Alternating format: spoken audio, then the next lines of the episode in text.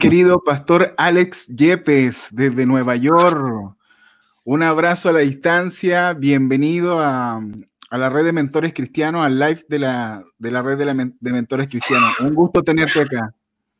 Pastor Gonzalo, gracias. Es mi alegría y, nada, muy, muy contento, un placer de estar contigo y con todos los que nos pueden ver en esta noche.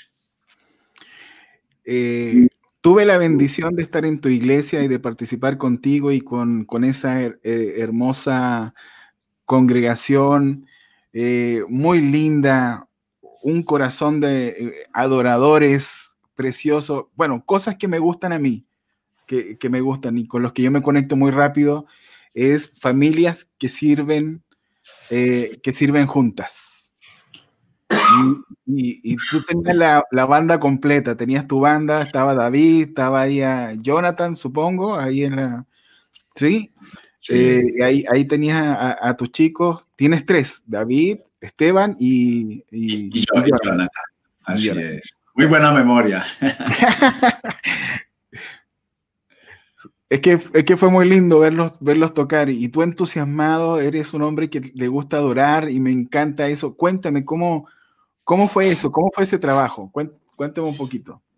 Bueno, nada, básicamente, pues como nos pasa a muchos de los pastores, eh, pues las dos cosas, que, que no tenemos a veces escasez de músicos para iniciar la obra y siempre nuestros hijos son los más potenciales prospectos que, que podemos tener.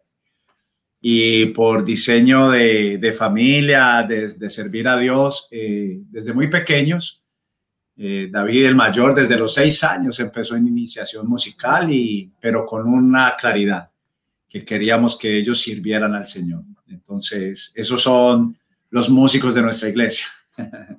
Muy lindo, por cierto, muy lindo. Una adoración espectacular, este, eh, de excelencia.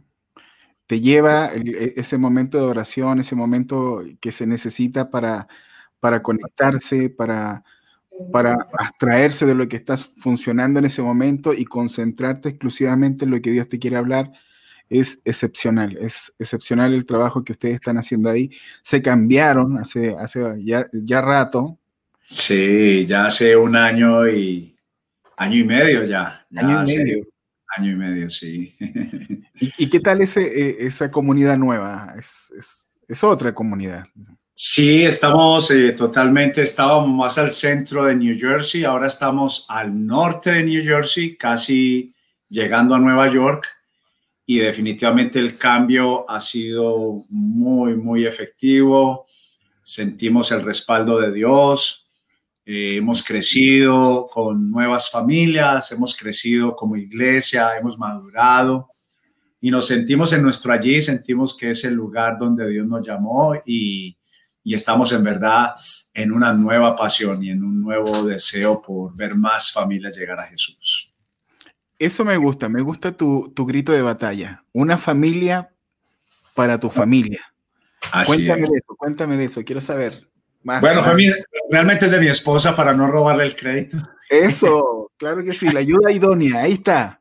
Sí, eh, hemos sido muy claros. Yo sé que como toda iglesia amamos familias pero en nuestro caso, pues precisamente por eso, pues comenzando desde nosotros mismos, de, mi hogar, eh, Dios nos permite pues ser una familia que ministra, que, es sacerdotal, y nuestro sueño es ver familias completas, eh, no solamente ver llegar a mamá sola y de pronto su niño pequeño, sin papá. Nosotros hemos y estamos trabajando definitivamente para que la familia completa pueda pues venir y adorar juntos al Señor. Es nuestra pasión, es nuestro sueño, es nuestra visión como casa y creo que Dios ha estado respondiendo a esto. Hombres apasionados, liderando sus hogares, eh, enseñando la palabra en sus casas y siendo los primeros en levantarse los domingos para traer a toda su familia. Yo, yo recuerdo una canción de Juan Romero, mira, se me cayó el, okay. se nos cayó la cédula de Juan Romero, donde, donde era el, niño el que arrastraba al papá. Este, oh. Sí. Para la iglesia. Pero en este caso me gusta porque son los, ahí los hombres de vanguardia ahí que están, están cuidando sus casas, tienen, tienen, tienen su rol bien, digamos, bien, eh, bien claro. Este, ¿Cómo fue ese trabajo? Cuéntanos, ¿cómo, cómo, cómo se trabaja eso? Nosotros eh, venimos haciendo un trabajo no solamente de ayudar a las personas a que sean creyentes, sino verdaderamente que la iglesia sea discipulada, pero con un énfasis, que se disipule iniciando por lo menos no desde la iglesia, sino desde las casas. Me encanta. Y, y nosotros, yo siempre tengo como un decir y bajo esto es que hemos guiado a la iglesia es como cuando los padres eh, tenían como de pronto eso de que ah, mandemos los hijos a la escuela y allá los educan. Uh. y, la, y la verdad que no es así. Entonces así pasa en la iglesia. Pastor, ahí te traje a mis hijos y ahí venimos para que tú... Y, y definitivamente... Sí, no, y nosotros, y entonces nosotros hemos eh, discipulado diciendo, comienza desde la casa. Eh, y al principio fue así. Entonces nosotros somos muy, muy amantes de, del principio, del original, del diseño. Y la iglesia inició en la casa donde papá enseñaba la palabra de Dios a su familia, donde en la casa lo primero que había, la primera música que había era adoración y alabanza. Entonces estamos muy claros en que el discipulado comienza con la enseñanza en la casa y en la iglesia entrenamos, ya es el equipamiento, es el lugar donde entrenamos las familias, donde nos unimos para adorar juntos, donde la fe fluye, pero definitivamente la principal enseñanza comienza en la casa y no en la iglesia. Tal vez me estoy metiendo en un camino. no, tranquilo, estamos, estamos aquí en confianza, si no nos ve nadie. Tú tranquilo. Estamos entre amigos. Ah, estamos aprendiendo aquí entre amigos. Estamos conversando entre amigos. Mira, eh, pero tú eres, tú eres, tu origen es, es Colombia, una bella tierra que yo quiero muchísimo. De Medellín, de, Medellín, Colombia, donde se hace la arepa y la bandeja paisa originalmente. Sí. la primer, el primer lugar que yo conocí en, en Colombia fue ese, Medellín. Y oh, sí, ahí fui a, hacer entrenamientos ahí a, a, Medellín. Y, y, lo que me impactó es la historia de Medellín. O sea, ahora, ahora conocemos de la historia, acuérdate. O sea, para los que no están escuchando, era la, una tierra narco. Ahí había mucho, este, Cuéntame tú, cuéntanos tú. No, no, solamente de narcotráfico, sino realmente también de la, en algún momento llegó a caracterizarse por la ciudad más peligrosa de todo el mundo. Wow. Entonces, eh, me tocó en mi niñez, en ese tiempo, imagínate hace cuánto, donde los padres salían a trabajar con la posibilidad que no regresaran a casa por medio de una bomba, ¿verdad? De, dinamita y donde había esta batalla entre el gobierno y los narcotraficantes. Y, fue lo que sucedió. Definitivamente eh, me tocó vivir esto y, cuando empecé también en la iglesia, vi cómo amenazaron de muerte a mi pastor. Eh, y mi pastor tuvo que mandar a toda su familia para, para acá, para los Estados Unidos. Y él se quedó por amor a la ciudad, eh, arriesgando su vida. Entonces, sí, fueron momentos de mucha, mucha dificultad. Pero tú, cuando va uno a, a Medellín, uno no se imagina. Porque ahí sinceramente lo que yo respiro es eh, lo que percibí de las personas. De hecho, conversé con, y ya te voy a contar un testimonio de, un, de un, coronel, un capitán. Este, lo que yo percibí era mucho perdón. O sea, si hoy estamos, hoy, eh, digamos, Medellín está como está, es porque aprendió a perdonar. Así es hubo un suceso muy significativo en el centro comercial tal vez más reconocido. En el parqueadero pusieron una de las bombas y murió mucha gente, pero a la misma semana se volcó la ciudad o parte de la ciudad y fueron a hacer, fueron al centro comercial hicieron una conmemoración, no más que inclusive por los mismos muertos, es como para hacer eso, que es un acto de, de luto, pero un luto no en, en, la falta de perdón, sino en el perdón. Me hiciste acordar de esto y fue como un anuncio a los violentos, diciéndoles no les vamos a devolver con la misma moneda y más bien fue, fue un tiempo como de la ciudad volcarse a la restauración. Inmediatamente pasaron la hoja y el paisa, que así nos dicen en Colombia, tenemos esa característica, no tenemos odios, no hay egocentrismos, sino que realmente eh, se avanza rápidamente, nos sacudimos rápido de los problemas. Y el país es muy amigo, es muy amigo de sus amigos. Y es muy difícil entrar a un círculo de amigos cuando ¿sí? los también.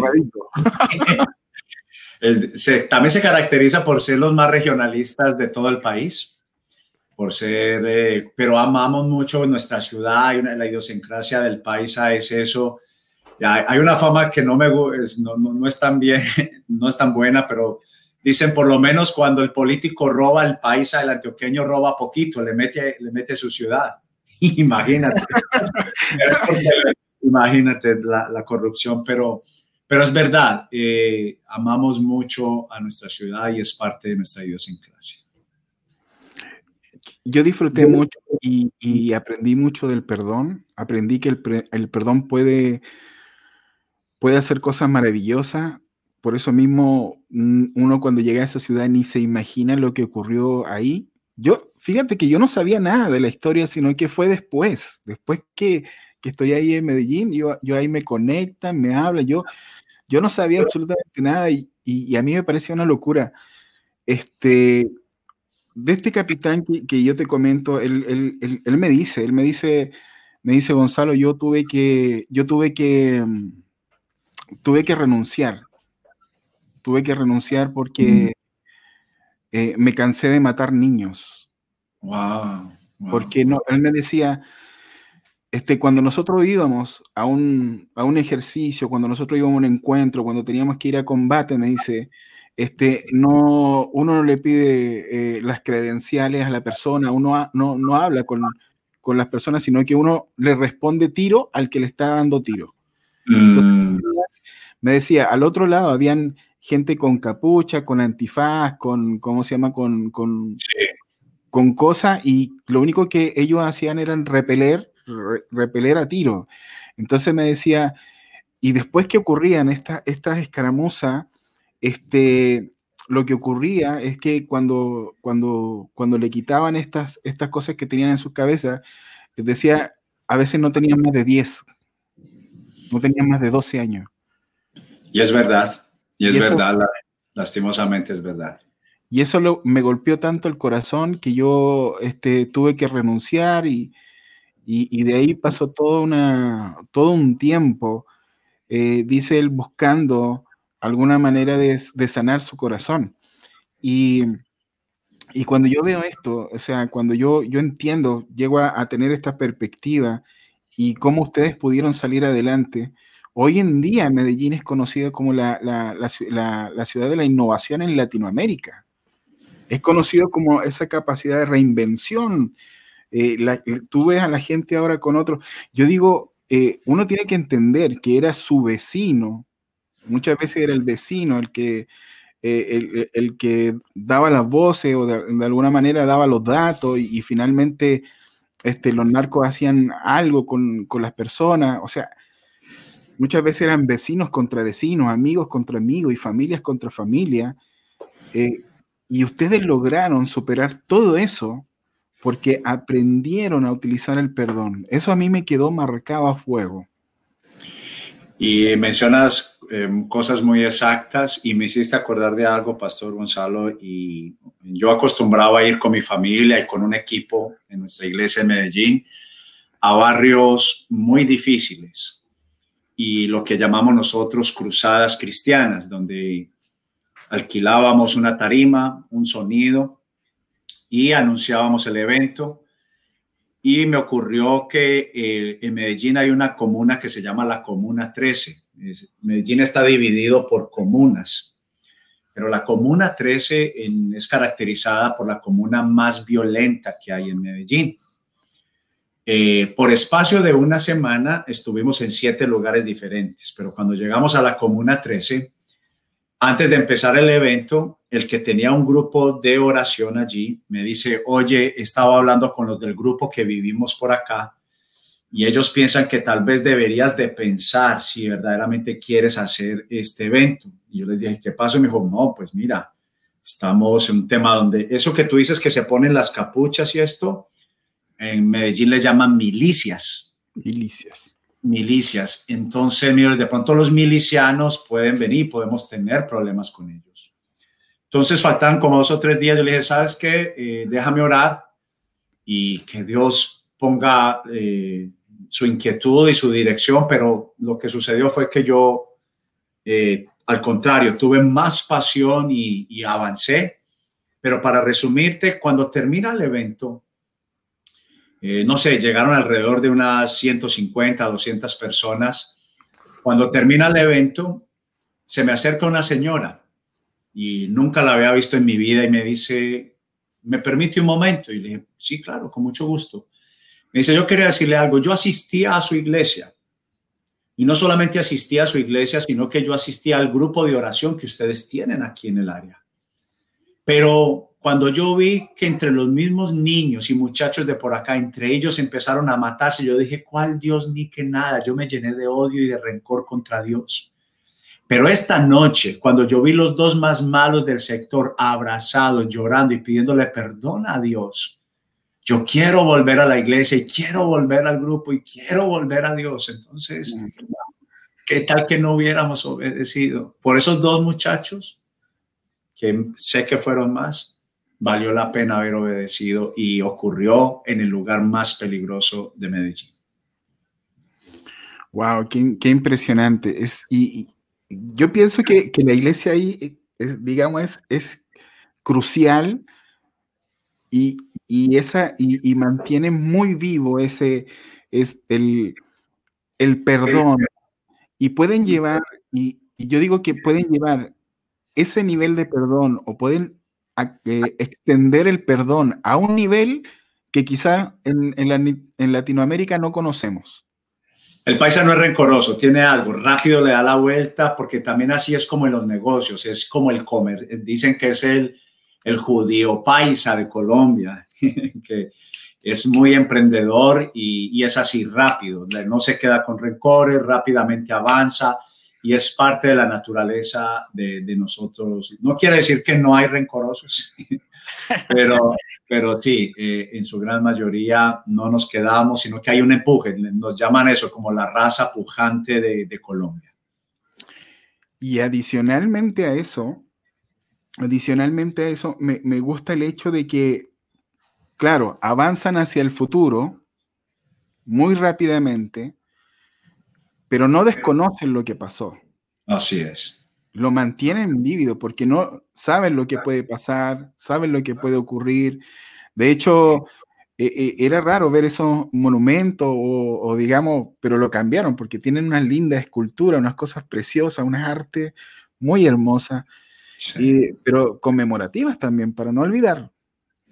Sí, sí, le ha servido, no, nos ha servido precisamente para no olvidar esto, pero el, paisa y el colombiano de por sí ya está diciendo, mira, y por eso fue que tomaron la, tomamos la determinación de ser una ciudad innovadora, porque queríamos en cierta forma, porque estaban conociendo más a Colombia por medio de las novelas, eh, de las telenovelas y de las historias y de algunos seriados, donde no hablaban sino de nuestra violencia. Entonces llegó un momento que donde dijimos, tenemos que hacer algo entonces fue una unidad entre, entre el pueblo y, los políticos. Ahí podríamos decir que el político hizo una buena labor. y, y, empezó a venir este, este cambio evidente y fue como la revolución que ocurrió, donde la innovación vino y fue caracterizada a nivel inclusive mundial, pero de Latinoamérica Creo que un año ganó como la ciudad más innovadora de toda Latinoamérica, pero mantiene los primeros lugares siempre en este estándar. Cuando yo estoy tomando el vuelo entre, entre Bogotá y, Medellín, este, entre los anuncios que aparecen ahí en, las pantallitas de, del vuelo, eh, había una especie, no era un comercial, era como este, un recordatorio, eran tres minutos, cinco minutos. Eh, Colombia perdona, eso era. Mm, ahí, lo iban, iban conversando, iban hablando, iban hablando acerca del futuro, de que no podemos construir el futuro sin dejar la mochila del pasado, que tenemos que ir hacia adelante. Yo digo, están predicando.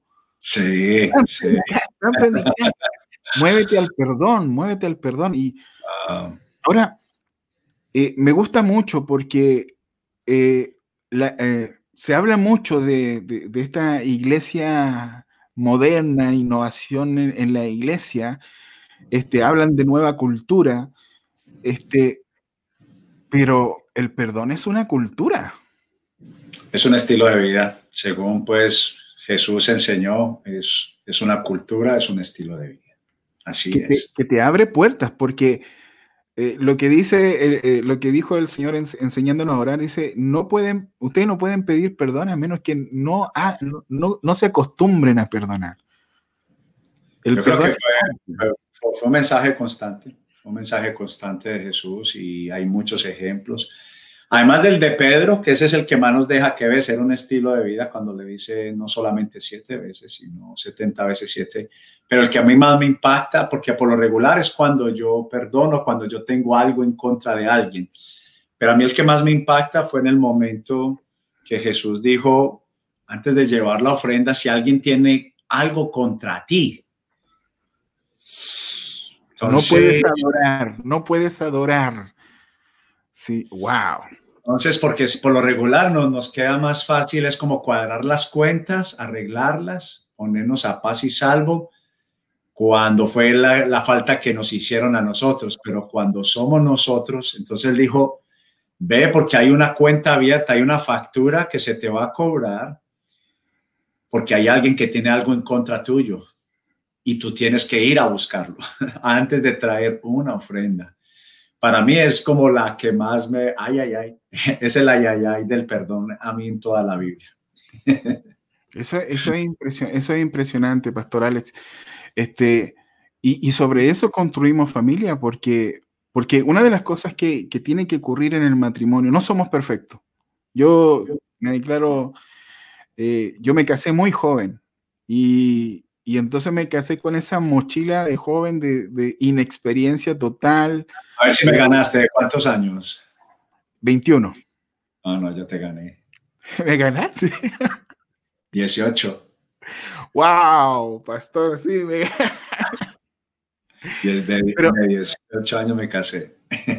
Pero esos primeros años fue de aprendizaje y cuesta, cuesta, esos primeros eh, de adaptación. Mi esposa sufrió mucho este, por, por, por mi mal carácter, por, por mi poca experiencia, por, por todo eso. Y si no hubiera sido, si ella no hubiera tenido ese, ese corazón y esa capacidad de perdonar, si, que, que, lo tiene hasta el día de hoy, si no lo tuviera, este, mi familia sería un desastre. Mm. Mi familia sería un desastre. Este, hemos aprendido, o sea, a veces pasamos por alto eh, eh, eh, la cruz, el perdón, la restitución y, y, y cómo y cómo nos, este, cómo nos ayuda. Es una plataforma por la cual nosotros podemos construir futuro. Este, cuéntame de, eso. Eh, ¿Cómo lo ves tú en las familias cuando estás construyendo familias ahora que estás trabajando ahora en Nueva York? Eh, yo creo que mencionaste algo muy importante y nosotros hablamos de un antes y un después. Yo, yo inclusive diría que hay tres etapas, un antes, un durante y un después. Y yo creo que una de las etapas, y sabemos que la más difícil, pues es la historia. Y yo le llamo a la historia a veces las familias fracturadas. Y yo le llamo almas y corazones lisiados. Caminan, pero están lisiados. Y la mayoría de las veces es por precisamente por porque esa herida nunca fue cerrada y y esa, y esa resolución realmente nunca llegó, nunca, nunca vino. Yo le llamo que la enmienda es necesaria para el perdón y lo que estamos haciendo acá es una decisión de enmendar, porque es que yo sí creo que hay algo. Y yo hace poquito le hablaba a, a, matrimonios, tenemos los lunes un seminario que se llama Amor y Respeto, y yo les mencionaba a ellos que perdón y confianza son separados. Y quiero explicar eso. Porque hay gente que no perdona pensando que tiene que dar confianza.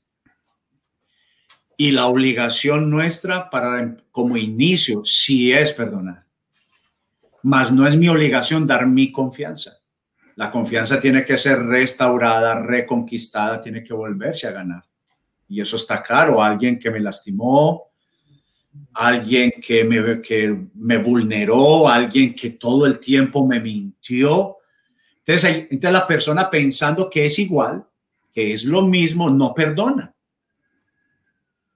Y yo creo firmemente que eh, nosotros podemos separarlo, en primer lugar. Y nosotros, Jesús nos retó todo el tiempo a hacerlo. Mas, sin embargo, sí creo firmemente que la confianza tiene que estar, tiene que ser restaurada. Y con esa claridad, la persona que fue afectada va a tener una mayor confianza de poder abrir la puerta para la restauración, para para que vuelva a venir esa confianza que estoy mencionando. Qué lindo, qué, qué, qué, claro también, muy, muy claro. Está, la regla del juego está muy clara eh, para ambos lados, para el que es perdonado y para el que está perdonando. Sí, porque es que a veces también yo te si yo perdono y entonces a veces también el temor viene el abuso. Entonces, ven, listo, nos ponemos de acuerdo, vengo a la cruz, por amor a Jesús, por amor a mi familia, por mí mismo, voy a perdonarte, voy a trabajar con el Espíritu Santo en mi sanidad, pero te, tengo que dejar claro que esta línea está clara. Eh, yo aconsejo a las personas que es su deber eh, no cerrar la puerta, pero no tienen que ser vulnerados en la confianza. Buenísimo, me gusta eso. Pastor, tú, te concentras en la familia y estás, eh, eh, estás eh, trabajando la familia ahora ahí en, Nueva York, en, ¿cómo es que se llama el lugar? En Inglewood, New Jersey. Inglewood, New Jersey, sí. Casi Nueva York, pero nuestra visión es ahí pasando el charco, pasando el río. Estamos cerca del puente. Eh, que une a Nueva York y New Jersey. Entonces, sí, Nueva York es también ya parte de nuestro sueño. Y, y, entonces, eh, yo creo que Nueva York tiene que ser una de las ciudades más cosmopolitas del mundo. Así que tenemos de todo. Te, yo tenemos de todas las nacionalidades y tenemos centroamericanos, suramericanos, es, es impresionante. Este, ¿cómo, percibes tú las familias? ¿Cómo, ¿Cómo las percibes tú a tu alrededor cuando llegan a la iglesia? Son tan distintas, tantas culturas. Eh, bueno, tenemos las Naciones Unidas acá. Yo le llamo que Nueva York es, es la ciudad de las Naciones Unidas. Y, y, y, para los que de pronto uno no sabe, no conocen, pero Nueva York, tú estás en, una calle, acá está un árabe, y luego pasas a dos calles y ya es hindú, y luego una, un kilómetro más adelante eh, están los uruguayos, y luego cinco calles más adelante están los chilenos. Entonces, eso es un poquito de Nueva York. Está muy colonizado, pero nadie es dueño de nada. Esto sí que es cierto que Nueva York es de todo, de todas las naciones de la tierra. Y las familias, eh, qué, impresionante e importante pregunta. La realidad es que yo le llamaría que Nueva York, siendo una de las ciudades más cosmopolitan, como bien decías, yo creo que es, hay dos dioses eh, muy fuertes, que es el egocentrismo y el dinero. Ah, aquí de pronto eh, la captación de dinero eh, es, más, es más posible que entre todos los estados, tal vez de los mismos Estados Unidos, o digamos que es uno de los estados donde hay más poder adquisitivo. Entonces el endurecimiento del corazón es más fuerte, la vanidad, el orgullo, el egoísmo, ¿verdad? y donde pues todo soy yo, el centro soy yo y la vanidad es mucho más pronunciada. Entonces, la lucha de poderes en la misma familia, de quién gana más, de quién tiene el mando en el matrimonio, ¿cierto? Familias llegar y, y, lo voy a poner todavía más en detalle, hablemos más de nuestras familias, de nuestras naciones, familias hispanas, familias que llegaron unidas por el sueño americano, no vino el sueño americano y se quebraron, no están juntas. Cuando yo recién llego a este país, hace casi aproximadamente 14 años, en la primera reunión de nuestro hijo mayor en, en su colegio, en su escuela, vimos que cuando llegamos mi esposa y yo, un 90% venía o el papá solo con el niño o la mamá sola con el niño. Allí eh, dijimos, bueno, tal vez es algo, pero regresamos a la segunda reunión igual, y luego a la tercera, igual. Entonces, allí empezó la primera inquietud de nosotros. Dijimos, ¿será que Dios tiene? Porque nosotros no llegamos para establecer iglesia acá. Oh. No, no, no, no, no, no. Nosotros, como cualquier otra familia hispana, vinimos para un sueño económico. Y estando acá, mi pastor saliendo me dijo, mira, si Dios llega a mostrarte queremos en algún momento, eh, queremos tener una, iglesia en Estados Unidos y yo ni lo dejé terminar. Le dije, pastor, usted sabe, yo no soy para ser pastor principal. Eh, Dios no me llamó a eso, yo voy a ayudar en la alabanza al pastor principal, en la escuela de capacitación, en evangelismo, porque esa es mi pasión, las almas nuevas. Y, y ni lo dejé terminar fui, fui hasta, hasta grosero, fui, fui, fui orgulloso. Pero estando acá, Pastor Gonzalo, todo cambió. La necesidad nos hizo pastores y ser pastores nos cambió la vida para bien. Wow. Para bien. Ser pastores nos cambió. Nos cambió la vida. Alex, nos cambió la vida tu, tu, tu, tu experiencia, eh, yo creo que hay, hay varios que, que, nosotros no buscamos eh, pastorados, sino que fue, eh, fuimos empujados por, por, como tú dices, la necesidad. Este, la verdad es que le rehuimos, muchas veces le rehuimos, mucho compromiso. Mm, en, mi caso, no sé, ¿será que me, pedía un nivel de excelencia que a lo mejor no tenía y tenía miedo por eso? Me tenía miedo de, fallarle a Dios, eh, porque entre todos mis defectos, mi, eh, mis cosas, eh, no me sentía un representante de Dios y, y, caramba, su gracia. El Señor me dijo, bástate mi gracia, me dijo, bástate mi gracia nos ocurrió tan parecido. Yo, yo no le tenía miedo a lo que me hicieran. Eso pues sí tenía ese susto, pero el mayor miedo era lo que yo le podía hacer a las personas, porque yo sé cuánto Dios ama a las personas. Yo sé, tengo muy claro que son su especial tesoro. Y yo le tenía a mi esposa y yo le teníamos pavor a esto. ¿Y cómo, cómo fue la pastora Viviana? ¿Cómo fue el trato cuando, cuando, cuando empezaron y se tomaron la determinación y dijeron, vamos a, tenemos que hacerlo. ¿Cómo estuvo la pastora Viviana? ¿Qué? Cuéntame. Tenía más miedo que yo, yo creo. Tenía mucho más miedo porque aunque no creas, hemos sido un, matrimonio introvertido. Eh, también traemos nuestras secuelas. Mm, nosotros, la gente que nos ve ahora hoy en día y nos ven como familia, pero aún hijos de nuestra casa, hablando de nuestra iglesia, nos ven ahora, pero realmente nosotros teníamos mucho dolor, mucho dolor y, aún siendo cristianos, siendo líderes, todavía había tanto para sanar, entonces teníamos realmente mucho temor, mucho temor de, de, dañar personas, ¿verdad?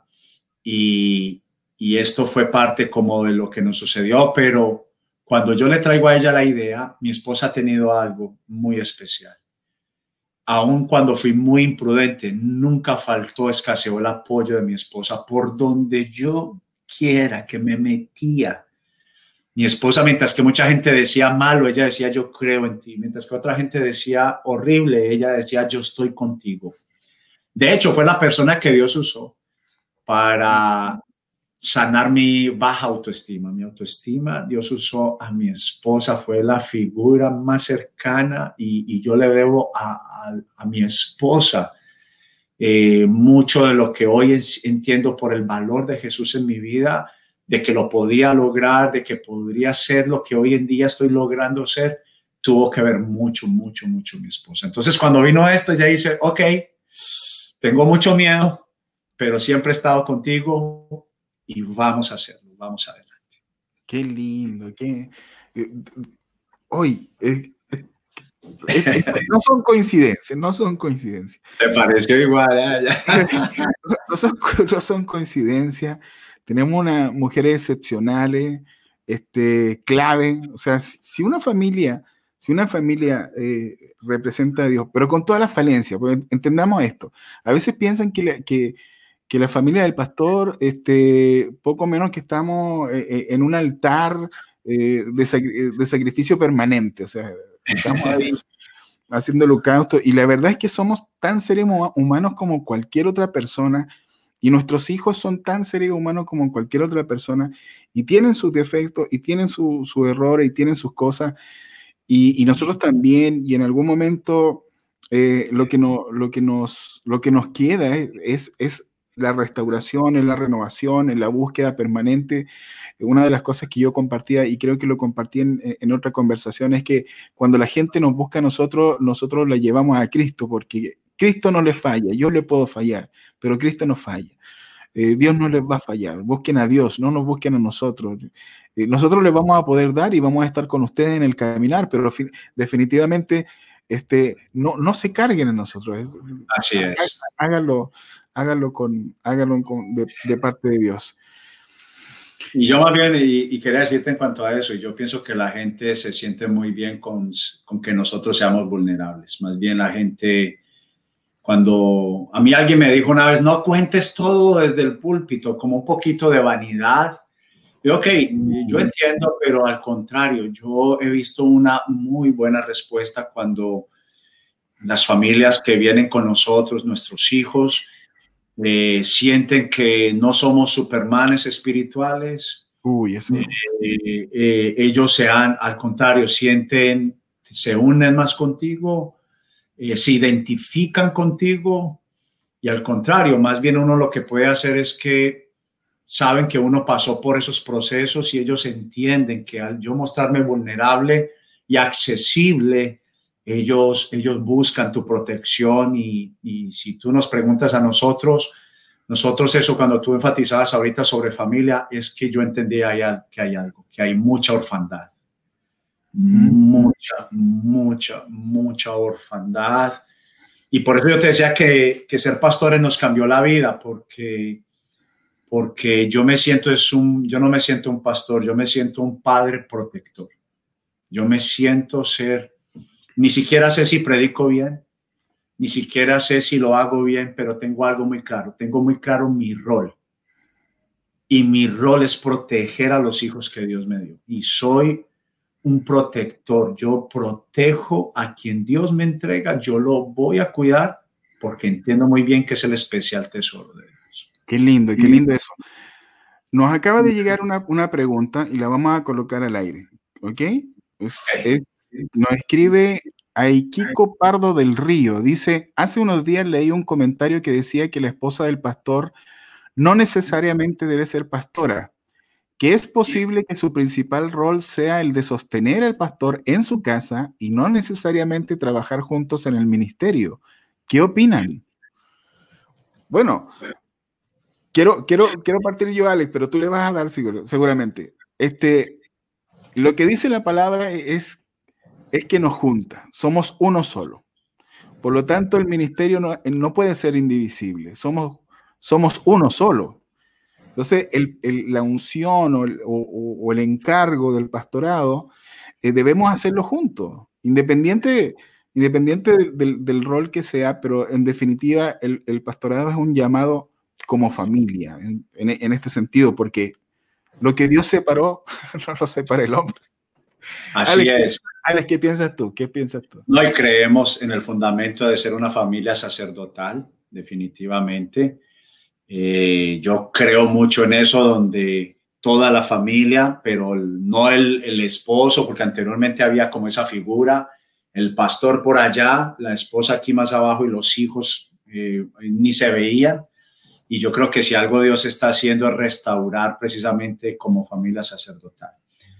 Pero con toda la apertura de que hay casos donde eh, definitivamente entendemos que el mundo, por ejemplo, yo soy un pastor que no soy a tiempo completo y ejerzo un doble rol. Yo soy bivocacional, ¿verdad? Soy, eh, trabajo para una compañía y fuera de eso, pues soy pastor, ¿cierto?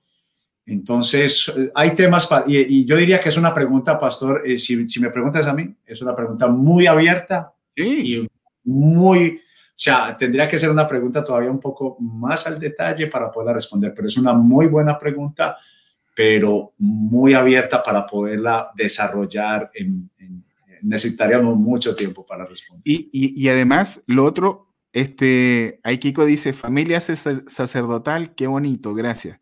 Y otra cosa es que el rol del pastor, esa, es, la otra es la otra parte, que normalmente el, el, rol del pastor, o sea, si la gente se imagina que el pastor lo único que hace es predicar, que ese es su rol. Eh, eh, digamos, la parte del, del domingo, eh, la homilía, digamos, esa parte, pero en realidad eso es, eso es una de las tantas tareas que, que tenemos que hacer, el aconsejamiento, el discipulado, este, el, trabajamos como consejeros familiares, como consejeros vocacionales, como, sea, hay tantas áreas donde el pastor se está desarrollando y está actuando la preparación del liderazgo, eh, son tantas cosas y entonces eh, uno no podría hacerlas todas, necesita un equipo, definitivamente. Y, yo no le podría hablar a las mujeres. Mi mujer le habla mejor a las mujeres. Ella sabe. Y, y, es así, es así. Y yo creo que Dios en este tiempo lo que está levantando es un equipo. Dios no, ya Dios no quiere que esa estrella brillante sola por allí eh, esté, esté ahí simplemente, vuelvo y repito, allí solo como la, la estrella que brilla. No, yo creo que lo que Dios está haciendo en este tiempo es equiparnos, ser equipo. Y es lo que yo creo que Dios está haciendo entre nosotros.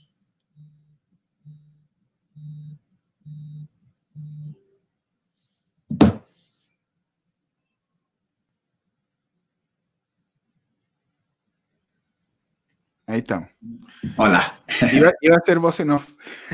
iba a hablar detrás de la cortina. Este, e, e, esto es muy lindo, es muy lindo, por eso, por eso mismo quise, quise compartir la experiencia que tienen ustedes allá en ese lugar eh, con familias tan diversas y, y supuestamente... Voy a aprovechar que tú hiciste esta introducción y te voy a preguntar lo siguiente. Este, ¿Qué tan importante es el tema económico para las familias? ¿Me lo preguntas a nivel general o en algo específico? A nivel general.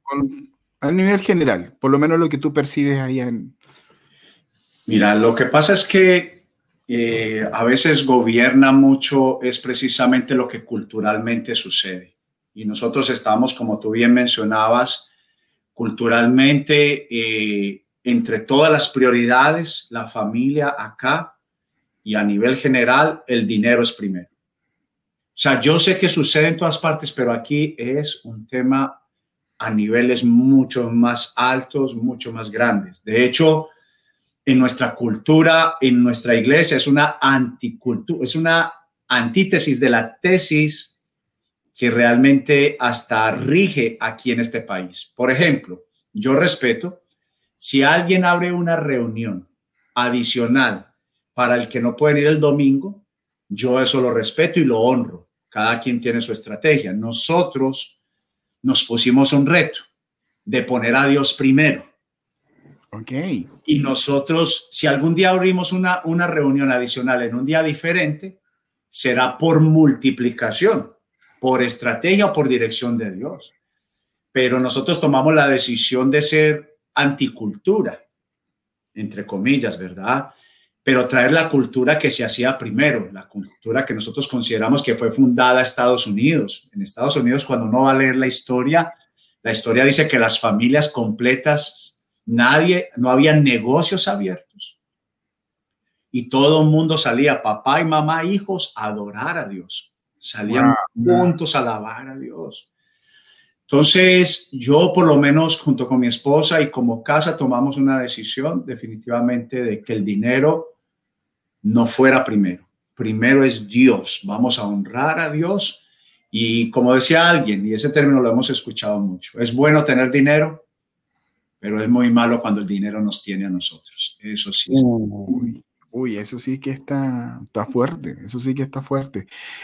Eh, para, que, para aquellos que nos escuchan de, México, Argentina, de Chile, de Guatemala, Costa Rica, aquellos que nos están escuchando de otra parte que no es Estados Unidos, tienen que entender que en Estados Unidos tú puedes tener todos los trabajos que quieras. Sí. O sea, si te, da, si te da la energía para hacerlo, eh, yo conozco a varios que después de su trabajo tenían otro trabajo y otro trabajo después y, otro trabajo extra el fin de semana. Eh, por lo tanto, la capacidad adquisitiva va a depender exclusivamente de, del propósito que tú te, que tú te pongas y colocar y, y, ese espacio, ese, precisamente ese espacio para, para tenerlo con Dios es, es eh, va a ser algo que va a ser peleado Va a ser algo que, se va a pelear. Entonces, este, no, no es como en Latinoamérica que si acaso alcanzamos a tener un, trabajo. Sí. allá, eh, allá, es muy diferente, hay muchas cosas que hacer y siempre hay part-times y, cosas que, podemos, a las que uno puede acceder. Por lo tanto, la iglesia compite, ahí compite mucho. Yo creo que es para mí es el competidor principal para mí es el competidor principal. Hay muchas otras razones, prioridades, pero para mí es contra el que la iglesia más lucha y principalmente en esta zona, porque eh, cuando una persona piensa que si no va a trabajar esa cantidad de horas, le va a faltar todo en la vida. Exacto. Y realmente eh, creo yo, y yo entiendo, dentro de mis prioridades está suplir para mi familia, yo para hacer testimonio afuera tengo que ser testimonio en mi casa, pero sí creo firmemente como un pastor bivocacional que cuando yo pongo en primer lugar al Señor, definitivamente el Señor va a ponerme también en su primer lugar. Eso yo lo tengo claro, lo hablo como una evidencia propia, no estoy contando la historia de alguien más, estoy hablando de la mía. Y nunca, desde que yo llegué a los Estados Unidos, nunca negocié nunca agarré atajos. Yo tuve algo muy claro, voy a ser el mejor de lunes a viernes para que el sábado sea el día de mi familia y para que el domingo yo se lo pueda dedicar a Dios. Y yo quisiera decir esto, es que el domingo no es nuestro día, no es mi día de descanso, es el día del Señor. Es el día de Él, no es, no es mío. Es que a veces pensamos que yo determino si, si busco de Dios o no los domingos porque pienso que es mi día y, la, otra, la otra, peor, esta está peor. El único día que yo tengo descanso, como entonces tengo que descansar, ¿cómo ir a la iglesia? Ok, es que no es tu día, le pertenece al Señor. Y, fíjate que lo, importante que es el descanso, pero cuando tú no estás en Cristo, tú nunca vas a descansar por más, por más domingos que tengas. Así es. Es que la palabra lo habla, es que además de eso el libro de Hebreos lo menciona. Claro, qué terrible, qué terrible la gente que busque descanso y diga, eh, cuando no se dan cuenta que la única manera de descansar es ponerse los brazos de Dios, es ponerse los brazos de Él. Qué terrible. Qué terrible. Tenemos un gran trabajo ahí, Alex, de, llevar este, este mensaje y de, que la gente lo pueda entender para que realmente puedan descansar. Una de las cosas que me gusta mucho es, es lo que dice el Señor acerca del yugo. Este, él, dice, dejen eso, vengan aquí con, mi yugo. Y, lo que nos dice Jesús es que caminemos con Él. Mm. que compartamos la carga. Eh, hay gente que tiene mucha carga, que tiene muchos problemas, que tiene mucho eh, angustia, que tiene muchos dolores, que tiene mucho, mucho pasado, que tiene muchas cosas, que, lo están cargando con una mochila. Y lo que les dice el Señor Jesús es, chicos, compartamos la carga, vamos, vengan acá, caminemos juntos, hagamos esto juntos como pastores nosotros muchas veces tenemos que caminar con las personas y caminar juntos. Hay un tiempo donde, donde uno está con ellos. Por eso es que nosotros le pusimos mentores cristianos, porque mentor tiene, tiene esa, esa figura de, de, caminar con las personas y ojalá transferir la experiencia para que ellos no vayan a pasar eh, los dolores que uno pasó, porque igual que, los hijos, igual que los hijos, uno no quiere que, hijo, no haga esto porque caramba, yo, yo lo hice y me fue mal, me fue mal. Y uno trata de transferirle esa, esa experiencia y en un momento son, no, es que yo tengo que aprender a mi manera, la mejor manera de aprender es cuando yo aprendo solo y, y uno dice, ah, pero por Dios, eh, ten misericordia, Señor, pero, eh, pero ese momento es, es eh, de todas maneras, ahí lo abrazamos igual, lo abrazamos. sí, y yo, y yo creo que la gente de por sí sí ha escuchado de Jesús. La gente sí ha escuchado el Evangelio. Pero mencionaste algo importante, pero no ha habido quien los acompañe. Y eso es una gran diferencia. La gente eh, ha visto que te ofrecen mucho en la iglesia, hay mucha oferta. Eh, la demanda también es muy alta porque la necesidad es muy grande pero el valor de acompañar personas, eh, yo soy como casi que me tocó al principio, gente que invitaba personas a nuestra iglesia y casi era, pastor, vea, le cumplí, aquí se los traje, a partir de ahora, eh, eso, ya, cumplí. Y no sabe cuánto me costó ahora, pastor, yo ya, esta es mi parte, ahora la suya. Uh. Entonces, entonces a, mí me, a mí me ayudó mucho a comprender eh, el ejemplo del buen samaritano, porque el buen samaritano me da a mí inclusive las etapas más maravillosas y yo la tuve clara.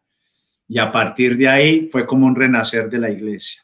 Y nuestra paternidad y ser una familia para tu familia comenzó ahí porque dice que el inadecuado samaritano fue el único que se acercó. Entonces, lo primero es que se acerca, ¿verdad? Luego lava las heridas. Entonces, o sea, no fue indiferente, le dolió ver al hombre herido, totalmente tendido, se acerca a él. Entonces, lo primero es que a veces nosotros vemos a la gente herida y la iglesia como la oferta es tan grande, solamente están pendientes de la oferta y a veces yo le llamo como la oferta lámpara ladino. Y yo sí creo que Dios prospera y yo sé que Dios levanta, pero yo nunca haré del Evangelio eso. Yo creo que el Evangelio es más que una oferta, también el Evangelio es una demanda, una responsabilidad. Entonces, y la responsabilidad de todo... una responsabilidad para hacerte cargo de tu vida de, tu vida y luego, y luego de poderte ser parte de acercarte a la gente, perdóname, pero no, yo no puedo, no puedo, no puedo hacer un llamado, un evangelio sin acercarme a la gente. Entonces dice que se le acercó, luego le lavó las heridas y para mí lavar las heridas es, háblame, dime, dime, abre tu corazón, voy a escucharte y voy a... Entonces, y luego dice, que lo llevó hasta la casa, lo llevó al mesón, ¿verdad? Y hasta pagó. O sea, no solamente lo, se le acercó, no solamente lo escuchó, le lavó las heridas, sino que luego hasta sacó dinero para llevarlo a un lugar seguro. O sea, es traerlo a casa, traerlo a la iglesia, traerlo a tu casa, saca dinero de tu bolsillo, paga por las personas. Y luego dice que definitivamente lo acompañó. Entonces, entonces queda muy claro que la tarea de todo creyente, escúchame, no es solamente del pastor ni de los líderes, es ser un buen samaritano. Wow, qué lindo, qué lindo.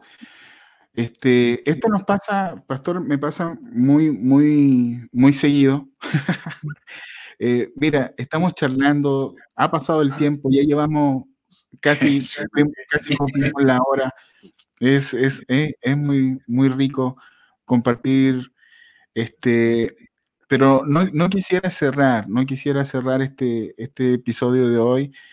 Este, primero, agradeciendo tu corazón y eh, echándote todas las porras para que sigas adelante junto a tu familia ahí en ese lugar, trayendo el rescate de, de esas familias que están sufriendo a, eh, eh, las familias que están sufriendo ahí en, en, en Nueva York, y que Dios siga trayendo y, y, Dios te siga usando para levantar líderes eh, eh, y, y, ver a tus hermosos hijos. Estamos orando por cobertura especial siempre por los pastores Amén. y por su familia, porque es muy importante que esté David fuerte, que esté Esteban fuerte, que esté Jonathan fuerte, eh, que esté Viviana fuerte también, todo fuerte ahí para que tú puedas eh, cumplir con, con, con, el destino que tiene Dios para ti.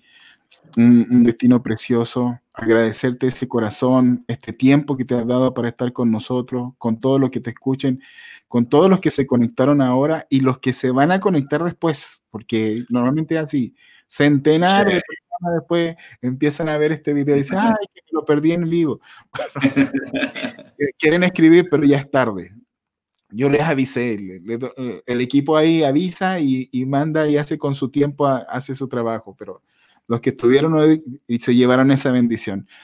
Y, decirte esto, pastor, antes de, antes de desconectarnos, pero queremos que eh, tu palabra, tu palabra eh, como iglesia, como, como pastor desde allá de, desde este lugar de Nueva York, eh, para las familias, tus palabras para las familias. Volver, volver a, a ser padres y no dejar a nadie como huérfano. Yo creo que hay muchos huérfanos eh, del alma. Eh, yo creo que hay mucha presencia física, pero poca presencia mm, real de, de, un alma que ama. Y yo creo que hay mucha gente sola. Eh, yo por eso inclusive reté y yo reto y animo, animo a cada persona a que ponga su vida en verdadero servicio. Es conviértete en un padre y una madre, porque no, y no habla de edades. Yo creo que nuestros padres en su mejor rol no alcanzó, no alcanzó. Y el mejor consejo que yo le puedo dar a alguien en este momento para familias es que tú mismo abraces familias, que tú mismo abraces a otros. Yo creo que negarse a sí mismo es de las mejores y exquisitas razones para vivir. Yo eh, no he encontrado ni el dinero, ni el reconocimiento. No hay nada que me llene más hoy a mí que yo poder eh, ser parte de un padre que, que, abriga y abraza. Y cuando yo veo, veo la satisfacción y la seguridad, porque al final la orfandad trae mucha inseguridad, mucha, mucha inseguridad. Y yo creo que el mundo está gritando ¿quién puede? ¿Quién puede? ¿Quién puede cubrirme? ¿Quién puede cuidarme? ¿Quién puede, quién puede estar pendiente de mí? ¿Quién puede, quién puede pagar el precio? ¿Quién? Y yo, yo siento que a veces la gente, y con esto último, la gente te mide, ¿cierto? La gente, por más que no quieras, la gente está como, y cuando le llegamos a hablar de Jesús, ¿y este ahora qué me va a pedir? Y lo mejor que la gente entienda es que no viniste a pedirle, ¿Sabes cómo piensa la gente de los cristianos que les vamos a pedir? Y seguramente que hemos fallado mucho en esto, pero mi mejor consejo es, la mejor representación es alguien de que viene a dar. Y eso fue Jesús. Jesús fue un padre protector. Fue un padre protector de todos los, de todos los huérfanos. Y ese es el mejor consejo que yo le pudiera dar a alguien. Pastor Jeppe, fue un tiempo genial haber estado contigo. Si alguien nos está escuchando y de los que nos van a estar escuchando están cerca del área de Inglewood, ¿lo dije bien? Sí. Inglewood, en New Jersey, por favor, casaevidencias.com. Contáctanos, son una familia para tu familia, es gente genuina que adora, ama a Dios genuinamente y puedo dar fe de ello y su testimonio va por delante, así que es, un buen lugar para crecer, es un buen lugar para desarrollar tu fe y es un buen lugar para encontrarte con Jesús. Te invitamos a casevidencias.com, ahí estará el pastor Alex con la pastora Viviana con los brazos abiertos para estar contigo y ayudarte y acompañarte en este nuevo caminar. Pastor Yepes recibe un abrazo cibernético. Gracias, Pastor Gonzalo. Y no pares, sigue siendo una bendición para muchos de nosotros.